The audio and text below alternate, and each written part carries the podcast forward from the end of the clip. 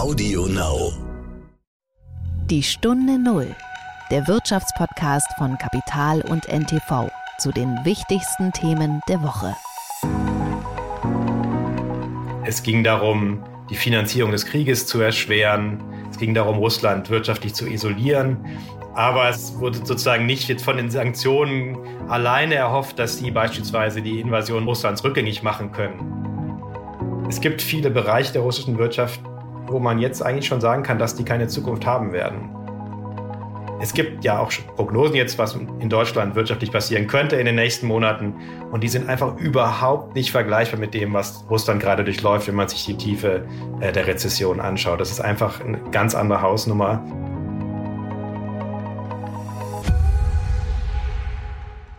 Hallo und herzlich willkommen zu einer neuen Folge von Die Stunde Null. Wir sind Horst von Butler und Nils Kreimeier. Ja, äh, viel los diese Woche. Es geht um das Thema Insolvenzen, um das Thema Energie. Äh, welchen Gesprächspartner haben wir denn heute, Nils? Ähm, ich habe mit Janis Kluge gesprochen. Der ist äh, Russland- und Osteuropa-Experte an der Stiftung Wissenschaft und Politik in Berlin. Das ist so einer der wichtigsten deutschen Thinktanks, wie man ja so sagt, die auf verschiedenen Ebenen auch die Bundesregierung beraten. Und äh, in dem Gespräch ging es äh, zum einen um den Zustand der russischen Wirtschaft. Wir bekommen ja Zahlen, die äh, etwas widersprüchliche Signale aussenden. Und dabei dann natürlich vor allem um die ja sehr heiß und viel diskutierte Frage, äh, welche Wirkungen eigentlich diese Sanktionen haben, die die EU und die USA gegen das Land verhängt haben. Die Antwort darauf ist wie immer nicht so ganz einfach, aber ziemlich interessant. Und es ist vor allem eine sehr emotionale Frage, weil das merken wir übrigens auch, wenn wir darüber schreiben. Du hast ja auch einen Kommentar geschrieben. Wir hatten noch nie so viele Posts. Es regt die Leute wahnsinnig auf. Warum? Ähm, Moment, sie spüren das, sie fangen an zu leiden und man hat das Gefühl, Russland kommt sozusagen ungeschoren davon. Das wirkt alles nicht. Und wir wollen das heute mal so ein bisschen, ja, ähm, äh, mal reinbohren, was denn jetzt wirkt, kurzfristig und mittelfristig. Und da, um da so ein bisschen Klarheit reinzubringen. Aber kommen wir erstmal zu unserem ersten Thema und da, es hat ein bisschen damit zu tun und da geht es um das Thema Insolvenzen und ja, einige Aussagen unseres Wirtschaftsministers, die für Wirbel gesorgt haben. Aber hören wir erstmal noch mal ein paar Sekunden rein. Das war die Woche.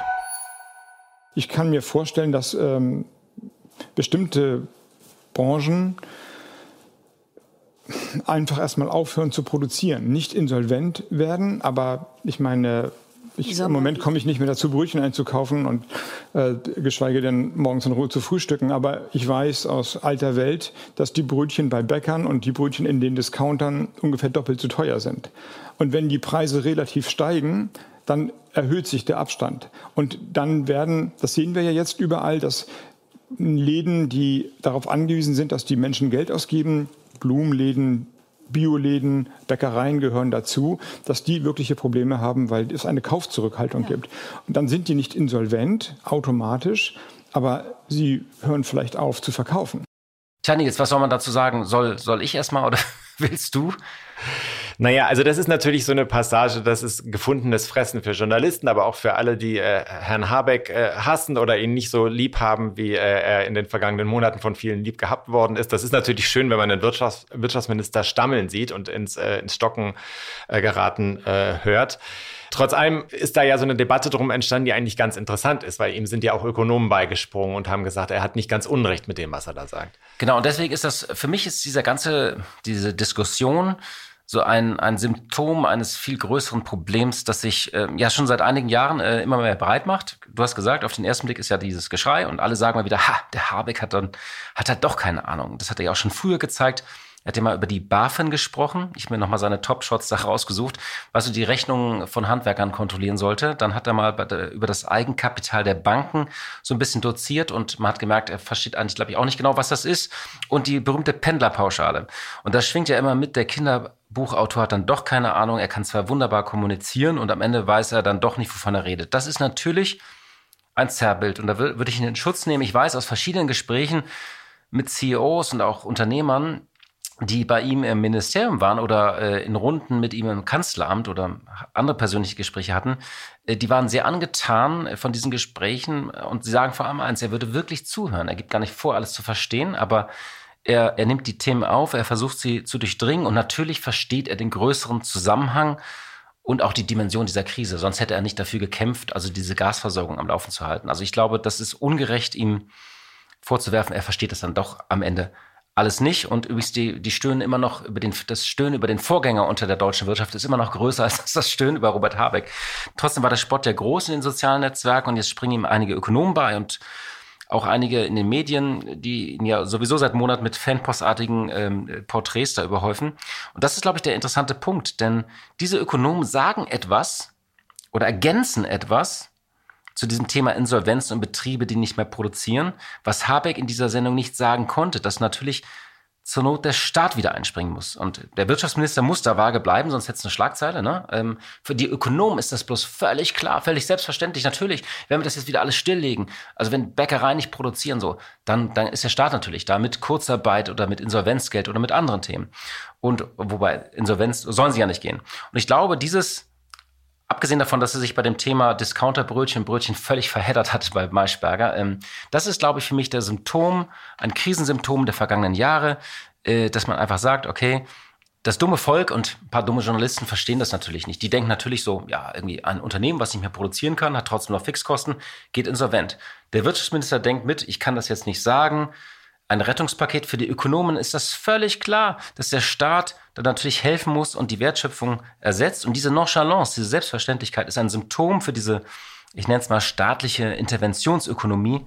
Da die Beamten, die und Ökonomen, die halt seit Jahren an runden Tischen zusammensitzen und sich spätestens seit Corona daran gewöhnt haben, mit gigantischen Summen zu retten. Das ist im Einzelfall immer richtig. Aber eigentlich ist es ein großes Problem. Ja, also ich glaube, wir haben uns halt dran gewöhnt, eigentlich seit ein paar Jahren in so einer Art Ausnahmezustand zu leben. Äh, und das wird uns äh, ja auch immer wieder gesagt. Also äh, wenn ich schon daran denke, in wie vielen Krisen wir schon gewesen sind in den letzten Jahren und, und Jahrzehnten schon fast, und da tritt halt ein Gewöhnungszustand ein. Wir hatten und haben die Pandemie, jetzt haben wir eine Energiekrise, die durch den russischen Angriff auf die Ukraine ausgelöst worden ist. Äh, aber auch, schon davor ist es ja eigentlich losgegangen, dass staatliche Institutionen immer mehr daran gewöhnt sind, einzugreifen, sich zu engagieren und irgendwie äh, die Wirtschaft rauszuhauen, wenn sie in eine Schieflage gerät. Und das, was, was diesen Moment so spannend macht, finde ich, zwischen Maischberger und Habeck, ist ja, dass sie im Grunde genommen so eine Gretchenfrage stellt. Sie sagt ja, wie, wenn ein Unternehmen nicht mehr produziert, aber trotzdem noch Kosten hat, dann muss es ja insolvent gehen. Und er sagt, nee, nee, nee, nee, äh, so läuft das nicht mehr. Also wir, wir leben in einer anderen Welt jetzt. Und das ist das, was auf der einen Seite natürlich wichtig ist und uns weiterhilft, auf der anderen Seite auch was Beängstigendes hat, weil, weil es eigentlich nicht normal ist. Und hinter dieser Gretchenfrage steht ja auch die Überzeugung, dass das dass eigentlich etwas anderes die Normalität sein sollte. Genau, insofern hat auch keiner Unsinn geredet und es irrt sich auch keiner. Und äh, auch die, die Leute, die das in Frage stellen, und es regen sich ja reihenweise auch Bäcker auf zum Beispiel, äh, die haben natürlich recht. Und genauso der Automatismus, der mitgedacht wird, ähm, der ist in der Sache dann richtig, aber es geht ja eben nicht nur um den Bäcker, es geht um die großen Unternehmen, die jetzt immer wieder genannten Branchen, Chemie, Stahl, Aluminium, Keramik, Glas und so weiter. Und natürlich kann der Staat hier auf Dauer, ähm, also ich glaube in der Dimension kann der Staat eben hier nicht Energiekosten, also er kann Kurzarbeitergeld wieder machen, aber äh, wenn die Produktion runtergefahren wird, er hat natürlich seine Tools, er hat seinen Handwerkskasten und es ist auch gut, dass wir das haben.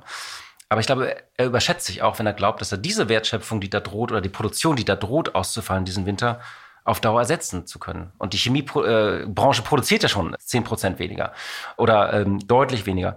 Also dieser automatische Rettungsmodus, und die wissen ja auch teilweise gar nicht mehr die Zahlen, diese 65 Milliarden haben sie ja gar nicht genau kalkuliert. Und das ist ja auch wieder ein Symptom. Ah, es können auch 80 sein, es können auch 90 sein. Wir werden das schon irgendwie helfen. Und auf der anderen Seite gibt es natürlich auch die Erwartungshaltung in der Bevölkerung. Helft uns. Und die wird auch immer automatischer, je normaler das ist. Es wird ja auch immer dann darauf verwiesen, in der Finanzkrise habt ihr die Banken rausgehauen, dann müsst ihr jetzt auch uns raushauen. Und diese Argumentation äh, reichert sich eigentlich durch jede Krise, die wir durchwandern, immer weiter an. Und äh, es wird immer schwieriger, glaube ich, aus dieser Logik rauszukommen. Weil wann werden wir in einen Zustand erreichen, in dem wir sagen, wir sind nicht in einer Krise? Tja, das ist die große Frage. Auf jeden Fall eine, eine spannende Debatte, die wir natürlich hier auch im Podcast noch weiter führen werden. Die Stunde Null. Das Gespräch. Aber kommen wir erstmal zu unserem ersten Gespräch. Wir, es hängt mit dem Thema ein bisschen zusammen, aber wir beleuchten mal so ein bisschen auch die andere Seite. Also wir streiten ja, wenn wir um diese Insolvenzen streiten, geht es um die hohen Energiekosten. Und wenn es um die Energie geht, geht es um die Energie aus Russland und dann geht es um die, das Gas, was nicht mehr fließt. Und dann geht es um die Frage, ob die Sanktionen wirken. Und dazu hast du einen ja, äh, ausgewiesenen Experten diese Woche gesprochen. Ja, ich habe mit äh, Janis Kluge von der Stiftung Wissenschaft und Politik in Berlin gesprochen. Äh, der arbeitet dort in der Forschungsgruppe Osteuropa und Ostasien und ist außerdem promovierter Wirtschaftswissenschaftler, der sich also auch mit ökonomischen Fragen sehr intensiv beschäftigt. Wenn man ihm auf äh, Twitter folgt, merkt man, dass er sehr engagiert ist und wirklich ein, ein Feuerwerk an, an Erkenntnissen und Tweets jeden Tag absetzt. Und bevor wir in das Gespräch äh, kommen, noch eine persönliche Frage an dich, Nils. Du äh, bist ja auch Osteuropa-Experte und auch Russland-Experte und du hast auch was zu den, äh, zu den Sanktionen gemacht. Was hat dich eigentlich am meisten überrascht äh, in den letzten sechs Monaten? Du hast ja immer wieder auch was dazu publiziert oder Interviews gemacht.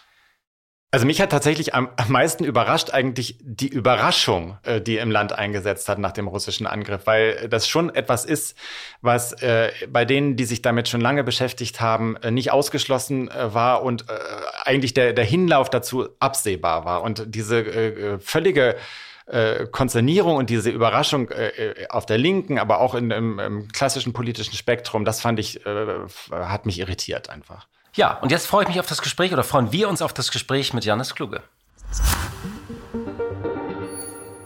Herzlich willkommen, Janis Kluge im Podcast Die Stunde Null.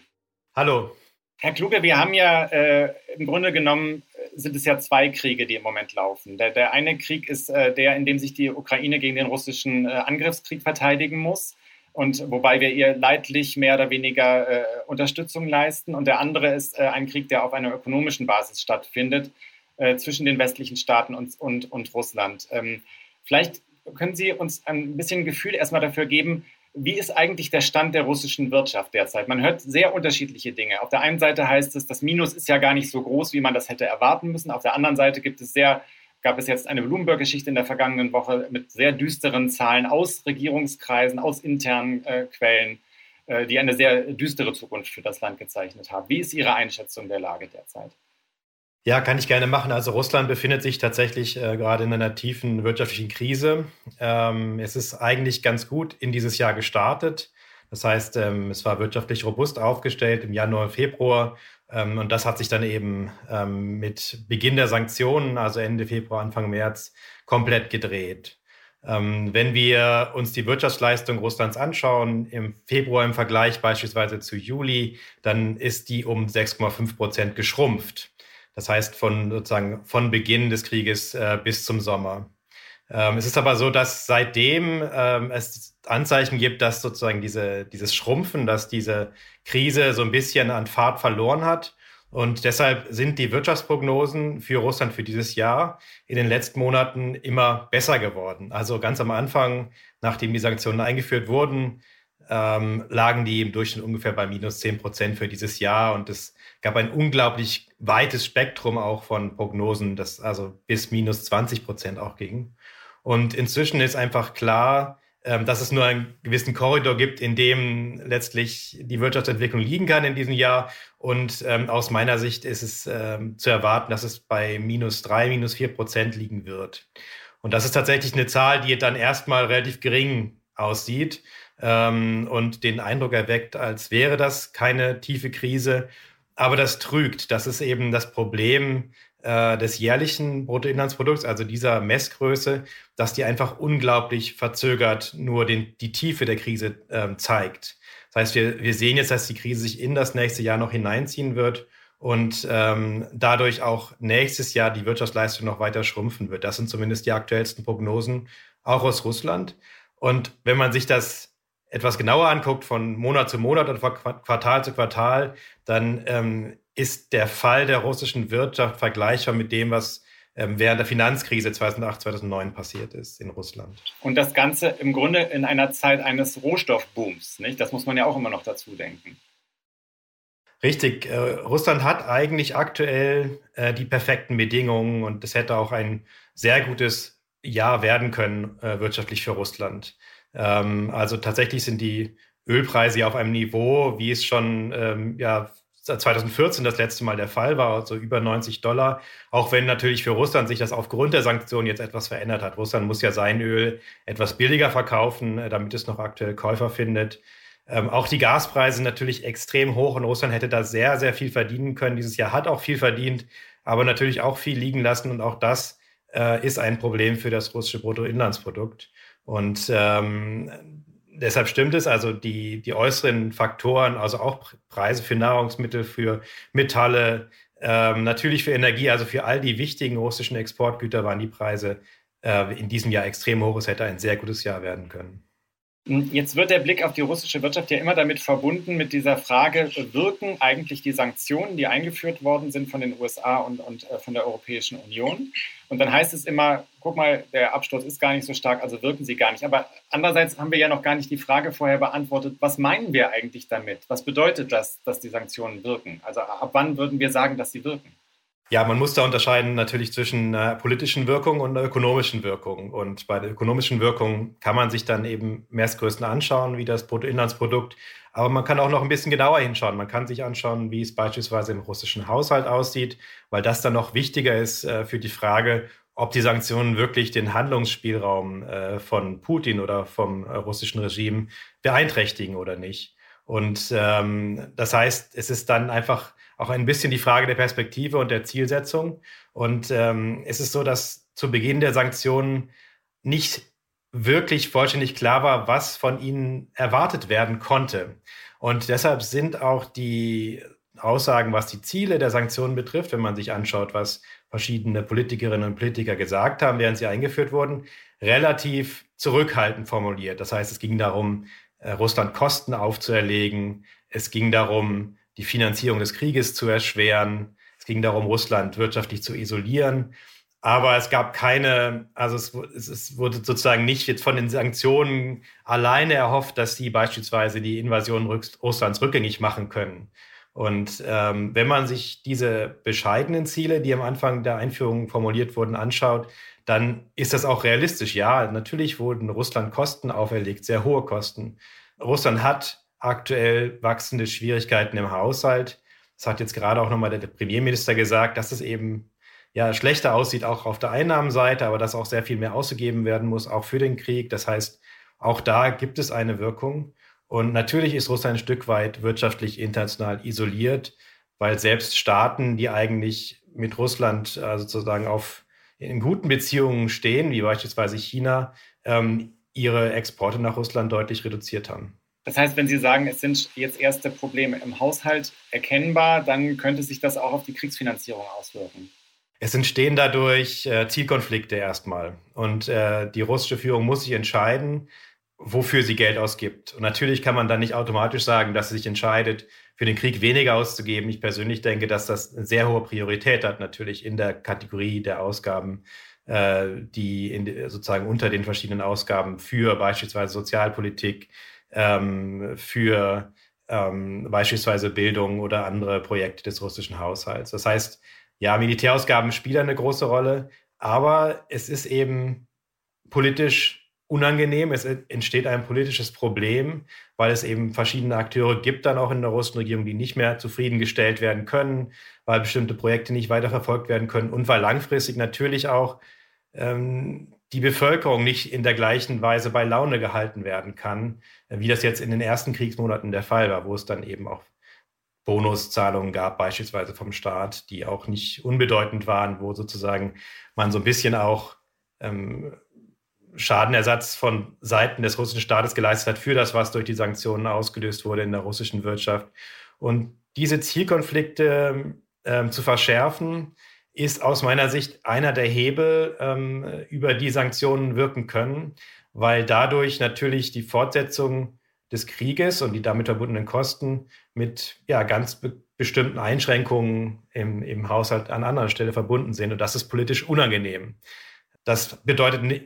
Entschuldigung, das ja. heißt, das ist ein Kuchen, der kleiner wird und, und die Verteilung wird dann härter einfach. Genau, der Kuchen wird kleiner ähm, oder anders gesagt, es gibt einfach diesen Krieg, der ein sehr, sehr großes Stück dieses Kuchens fordert, wenn er weitergeführt werden soll. Und, ähm, und natürlich entstehen da Verteilungskämpfe. Also aus meiner Sicht ist das momentan kein kritisches Problem bisher, aber es ist doch ähnlich auch schon wie nach 2014, als die Ölpreise so stark eingebrochen sind, eine ja, unangenehme Anpassungsphase zumindest, die jetzt äh, dem russischen Haushalt und damit auch dem russischen Staat bevorsteht, wo man eben dann priorisieren muss. Und ähm, zuletzt hat ähm, der Finanzminister auch von Steuererhöhungen gesprochen, beispielsweise möglichen. Und das ist dann natürlich was, was auch der russischen Bevölkerung nicht schmecken wird.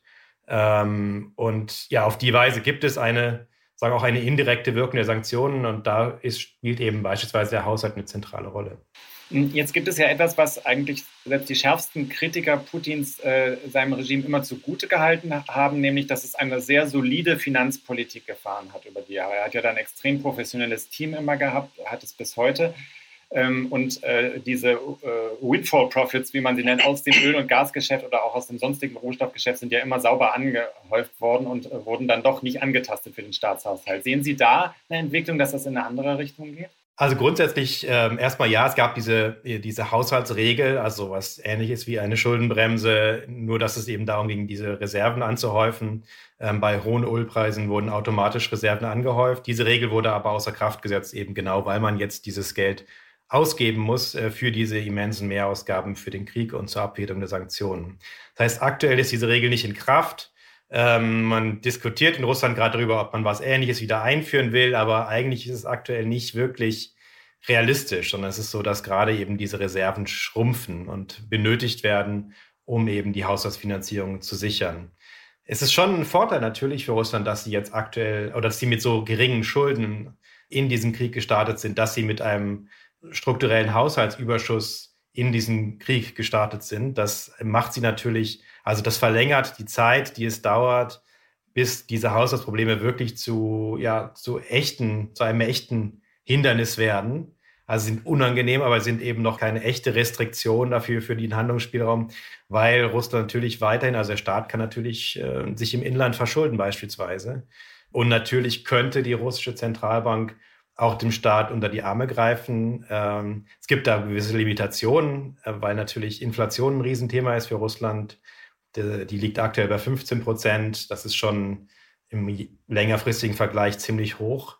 Aber es gibt schon noch da gewisse Möglichkeiten, äh, Maßnahmen, die, die Russland ergreifen könnte, um eben eine Haushaltskrise zu verhindern. Ähm, aber eine andere Frage ist, ob das getan wird, weil die die, sozusagen die Personen, die die russische Finanz- und Haushaltspolitik machen, ähm, ein gewisses Mindset haben. Und ähm, das sind äh, ja Falken eigentlich allesamt. Deshalb sind sie auch von Putin immer unterstützt worden in dieser Politik. Deshalb sind sie auch im Amt. Und das heißt, äh, bevor die anfangen, groß Schulden zu machen, werden die wirklich versuchen, bei Transferleistungen, bei Sozialpolitik, ähm, das heißt letztlich bei dem, was der Bevölkerung geleistet wird, zu sparen. Und da muss man sehen, wie das ausgeht. Äh, es hat schon mal dazu geführt, dass die Zustimmung zu Putin eingebrochen ist, als 2018 eben in diesem Sinne eine Rentenreform durchgeführt wurde, um Geld zu sparen. Und so etwas Ähnliches könnte auch bevorstehen, aber das wird noch eine Weile dauern. Wenn man jetzt nochmal zu den Sanktionen zurückkommt, äh, die sind ja auf verschiedenen Ebenen gelaufen. Man hat versucht, gegen äh, Oligarchen vorzugehen, teilweise aus Putins Umfeld, teilweise weiter von ihm weg.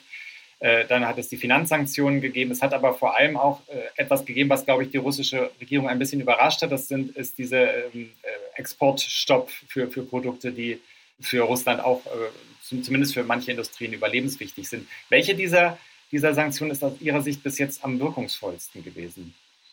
Bisher ist äh, am wirkungsvollsten ähm, das, was die russischen Importe trifft. Das heißt, der Mangel an bestimmten Importen für Russland ist momentan wichtiger als Einschränkungen auf russische Exporte, ähm, weil bestimmte Produktions ähm, äh, Teile der russischen Produktion aktuell still liegen, weil sie eben an bestimmte Komponenten, an Teilmaschinen nicht rankommen.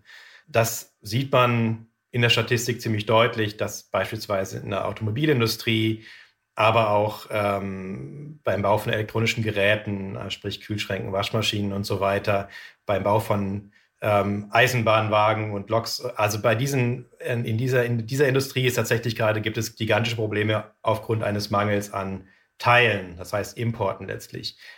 Ähm, es gibt auch äh, schon aktive Einschränkungen auf russische Exporte, aber die sind bisher noch nicht in einer Größenordnung, die wirklich makroökonomisch einen großen Unterschied machen. Ähm, also wir haben natürlich zum Beispiel Restriktionen im Bereich Metalle, äh, wir haben das jetzt seit August in Kraft im Bereich Kohle. Ähm, wir haben das im Bereich Gold. Aber der wichtigste Teil ist natürlich das Öl. Und da trifft es, äh, tritt sozusagen diese, tritt dieses Exportembargo, äh, tritt das erst im Dezember beziehungsweise im nächsten Februar in Kraft.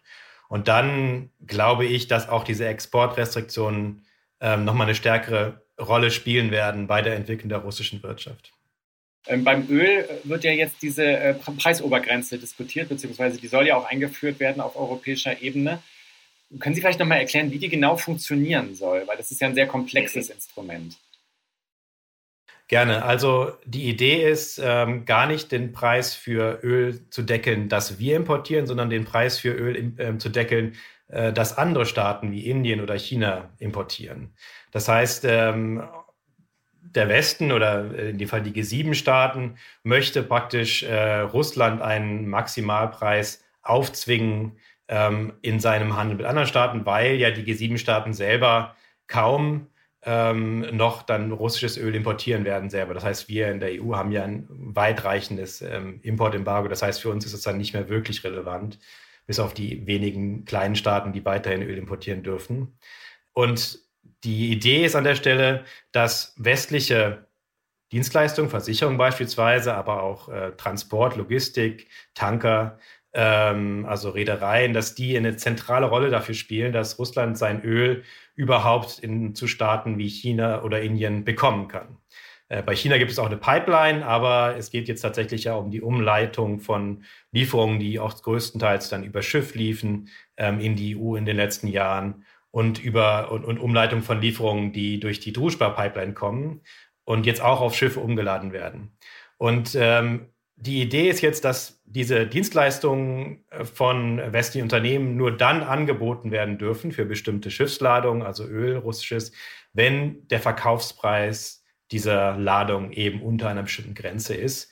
Und damit will man Russland praktisch vor die Wahl stellen, entweder ähm, ohne diese westlichen Dienstleister, Versicherungen ähm, und Reedereien auskommen zu müssen, was schwierig wäre, was einen Export fast unmöglich machen könnte, oder eben sich an diese Preisobergrenze zu halten. Ähm, zumindest bei den Lieferungen, die eben über, über Schiff abgewickelt werden. Und ähm, daran hat man da gearbeitet, weil es mehr oder weniger das einzige Mittel ist, wie man Russlands Einnahmen insgesamt aus dem Ölexport wirkungsvoll beschneiden kann ohne dass man die Menge des angebotenen Öls auf dem Weltmarkt zu sehr beschränkt. Weil natürlich Russland auf dem Weltmarkt als Ölexporteur sehr dominant ist. Und im Moment, wo man jetzt Russlands Export, Exporte auf anderem Wege weiter einschränken würde, der Ölpreis sehr stark steigen würde, weil einfach das Öl auf dem Weltmarkt fehlt. Ähm, es gäbe auf jeden Fall Instrumente, um russische Ölexporte auch weiter einzuschränken. Also im Fall von Iran gab es ja die Sekundärsanktionen angedroht gegen ähm, Käufer iranischen Öls. Und das könnte man im Fall Russlands auch machen.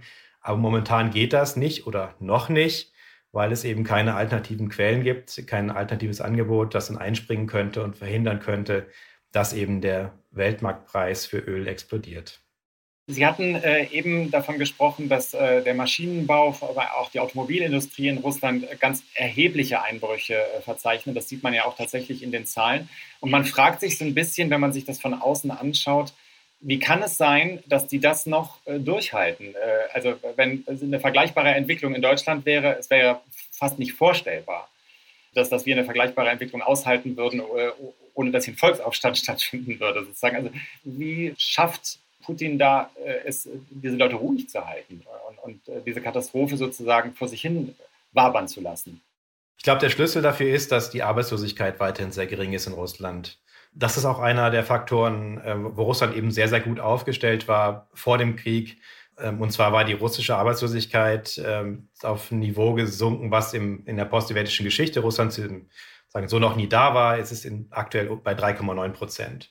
Und ähm, auch seit Beginn der Sanktionen hat sich das nicht verändert. Natürlich ist Arbeitslosigkeit ein sehr träger, nachlaufender Indikator. Aber es ist auch so, dass die Hilfen des russischen Staates für von Sanktionen betroffene Unternehmen darauf ausgerichtet waren, eben Arbeitsplätze zu erhalten. Es gibt ja einige Städte in Russland, die, in denen bestimmte Werke sehr dominant sind, also die sogenannten Monotowns, ähm, wo das nicht sein darf, dass eine Fabrik dicht macht, weil sonst das ganze, die ganze Stadt arbeitslos ist.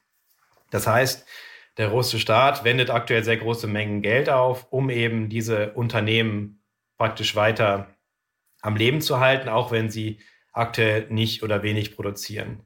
Vielleicht muss man noch dazu sagen, dass es in Russland so einen ähnlichen Mechanismus gibt wie bei uns mit der Kurzarbeit, das sehr verbreitet eingesetzt wird in Krisen. Und zwar eben, dass die Belegschaft in einer Art Betriebsferien geschickt wird und dann zwei Drittel des Gehalts bekommt. Und das wird auch aktuell sehr intensiv eingesetzt in Russland. Das sieht man daran, dass die Arbeitslosigkeit sich nicht verändert, aber die, äh, die Einkommen sich schon stark verändert haben und auch der Konsum stark zurückgegangen ist. Das heißt, die Menschen haben de facto weniger Geld, weil sie eben nicht mehr ihre ganzen Gehälter bekommen. Aber bisher ist tatsächlich, also habe ich noch keine Hinweise gesehen auf beispielsweise größere Proteste, weil es auch eben keine Massenentlassungen gab. Man kann vielleicht dazu sagen, dass die russische Bevölkerung aus den letzten Jahren schon einiges an Krise gewohnt ist. Also es gab ja die Krise, also die Finanzkrise, es gab die Krise 14, 15, es gab die Corona-Krise und äh, dass man da vielleicht gelernt hat, eben mit diesen Situationen für ein, zwei Jahre umzugehen.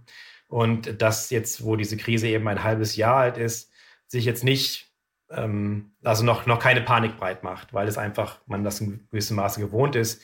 Ich glaube, dass die Erwartung trügerisch ist, dass es wie bei den anderen Krisen danach ähm, einfach wieder bergauf gehen wird und der ursprüngliche Zustand wiederhergestellt wird.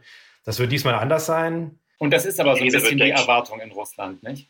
Genau, also es gibt ähm, für große Teile der russischen Bevölkerung aktuell noch die Möglichkeit, da so ein bisschen abzuwinken und zu sagen, ja, das ist jetzt mal wieder so eine Krise, das wird sich wieder einrenken ist es auch jetzt im Alltagsleben nur an ganz bestimmten Stellen spürbar, zumindest äh, in den, ja, in den Städten, die jetzt nicht massiv betroffen sind davon.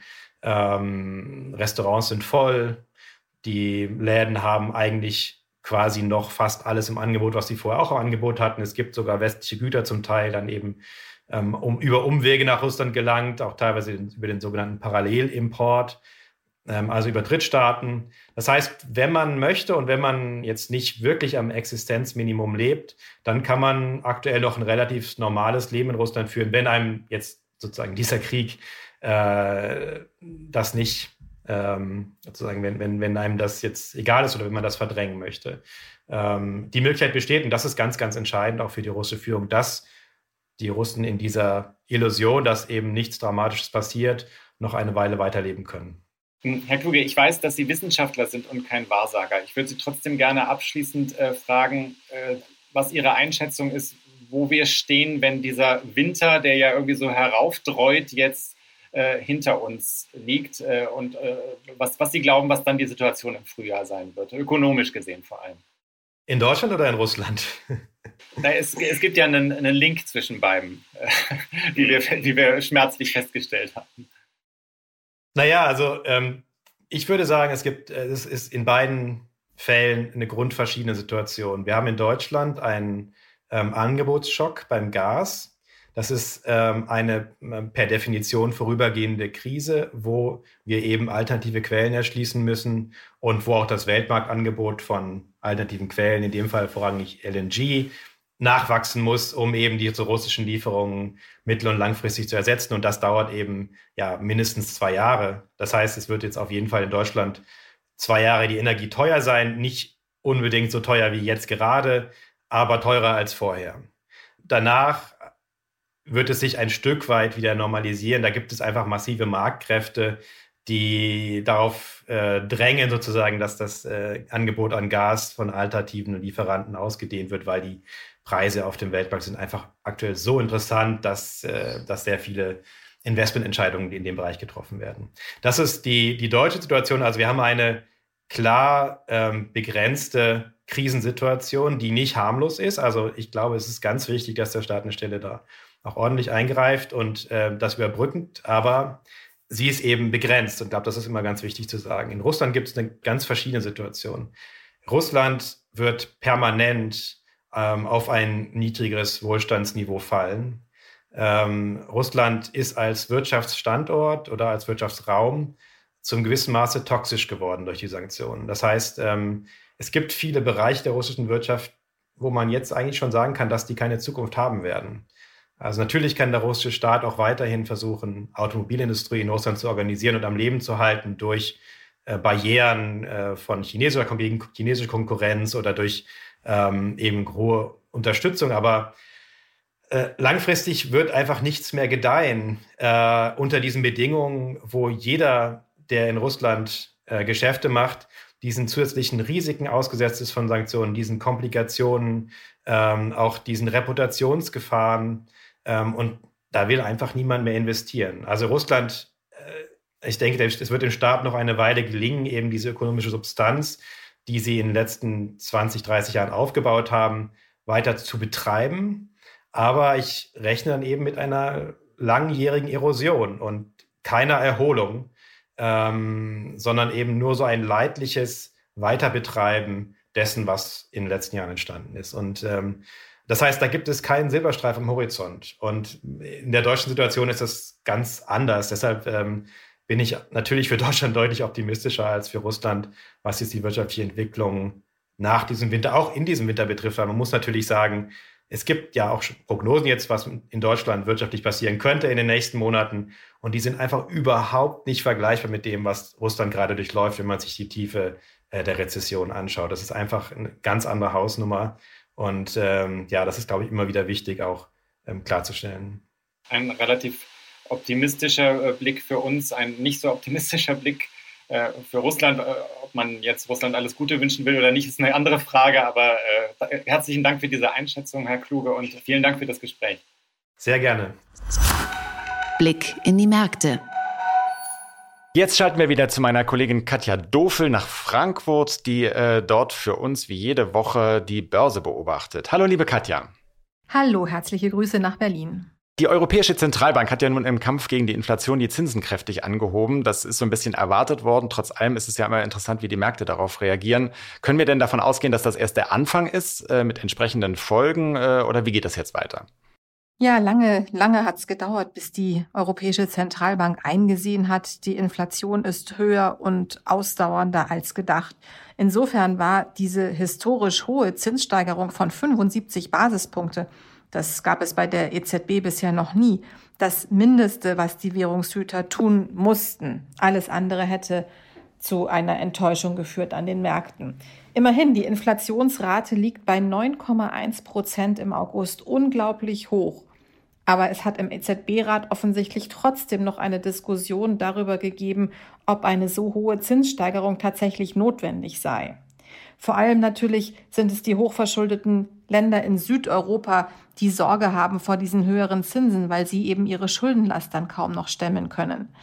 Die höheren Zinsen werden natürlich die Wirtschaft bremsen und in eine Rezession führen. Anders geht es eigentlich gar nicht. Und sie sind eben trotzdem nur ein Zwischenschritt. Weitere Erhöhungen werden notwendig sein.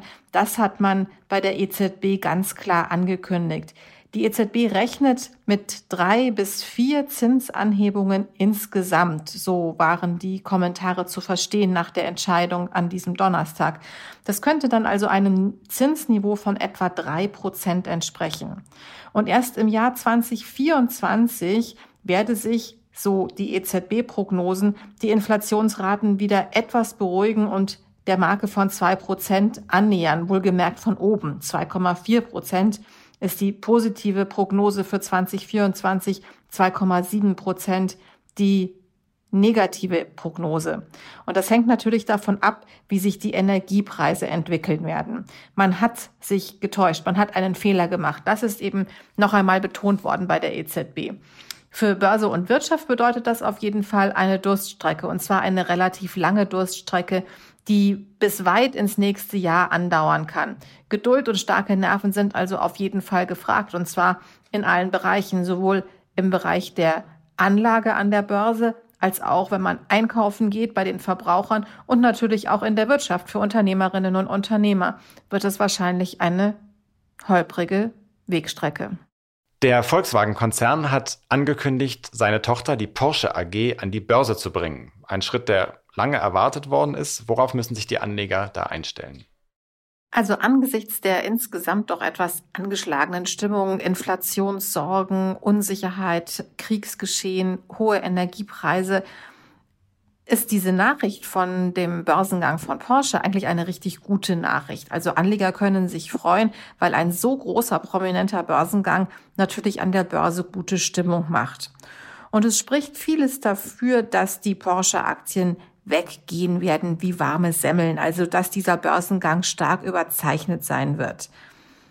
Das ist kein Wunder, denn es werden am Ende nur 25 Prozent der Vorzugsaktien überhaupt in den freien Handel gegeben. Insgesamt wird der Börsengang aufgeteilt. Die eine Hälfte Stammaktien, die andere Hälfte Vorzugsaktien und davon eben ein Viertel in den freien Handel. Es mangelt natürlich bei Porsche ohnehin nicht am Interesse. Die Bilanzen stimmen bei Porsche, die Gewinnentwicklung und das Produkt Porsche ist ein sehr emotionales. Das will man in der Garage haben oder halt vielleicht wenigstens im Depot. Und nun wird dieser Börsengang begleitet unter anderem von der BW Bank, von der Comdirect, der Commerzbank, der Deutschen Bank, den Sparkassen und vielen mehr. Und über die kann man natürlich beim Börsengang Aktien beziehen oder man kann zumindest mal einen Zeichnungsauftrag für die Aktien platzieren. Es gibt die Chance auf eine Zuteilung, aber es wird höchstens eine kleine Zuteilung sein. Manch einer ist aber vielleicht auch davon abgeschreckt, dass es unklar ist, ob die Porsche-Aktie denn den gängigen Nachhaltigkeitskriterien entspricht. Und diese Nachhaltigkeitskriterien sind den Anlegern inzwischen wirklich sehr, sehr wichtig. Und nun ist es so, dass durch die Verschachtelung von Porsche mit Volkswagen diese Kriterien nicht gewahrt sind. Das ist also vor allen Dingen aus der Sicht der guten Unternehmensführung eine schwierige Situation. Es ist ja auch noch ein bisschen Zeit, sich als Anleger Gedanken zu machen, ob man nun einen Porsche im Depot haben möchte oder nicht, also ob man zumindest mal die Aktien zeichnen möchte für den Börsengang oder nicht. Der Börsengang soll Ende September oder Anfang Oktober stattfinden, also in zwei bis vier Wochen. Und das macht man natürlich auch abhängig von der Stimmung am Markt. Es ist in diesem schwierigen Börsenjahr der größte Börsengang mit einem Volumen von etwa 60 bis 65 Milliarden Euro. Und viele institutionelle Investoren haben schon Interesse bekundet, unter anderem eben auch der Staatsfonds von Katar, der ja auch schon Großaktionär bei VW ist. Also die Kleinanleger, die müssen wahrscheinlich eher geduldig sein und dann vielleicht, wenn die Aktie mal im Handel ist, irgendwann beherzt zugreifen. Vielen Dank, liebe Katja, und bis zur nächsten Woche. Tschüss, lieber Nils, und allen, die uns zugehört haben, natürlich ein schönes Wochenende. Und hier noch ein wichtiger Hinweis äh, für die Hörerinnen und Hörer der Stunde Null. Sie können nämlich etwas gewinnen. In der kommenden Woche, am Mittwoch, den 14. September, hat Kapital den Vermögensaufbau-Gipfel in Frankfurt mit ja, vielen Experten, äh, die ähm, über das Thema, ja, wie man investiert in diesen äh, turbulenten Zeiten. Und Sie können Tickets gewinnen äh, im Wert von bis zu 250 Euro. Fünf Tickets werden wir verlosen an die, die uns eine E-Mail schreiben, und zwar an chefredaktion.kapital.de. Schreiben Sie einfach eine E-Mail an chefredaktion.kapital.de und sagen Sie, ich würde gerne teilnehmen. Das wird dann äh, ja verlost und Sie können digital teilnehmen, sich entweder einloggen oder Sie können auch nach Frankfurt reisen und live teilnehmen. Und ähm, ja, es wird ein spannender Tag. Ich werde auch da sein und ähm, einige Panels leiten. Es geht äh, um das Thema persönliche Finanzen und Vermögensaufbau in diesen turbulenten Zeiten. Ja, liebe Hörerinnen und liebe Hörer, das war's für diese Woche mit der Stunde Null. Ähm, danke für Ihre Zeit, für Ihre Treue und wir hören uns hoffentlich kommende Woche wieder. Machen Sie es gut. Tschüss. Die Stunde Null, der Wirtschaftspodcast von Kapital und NTV zu den wichtigsten Themen der Woche.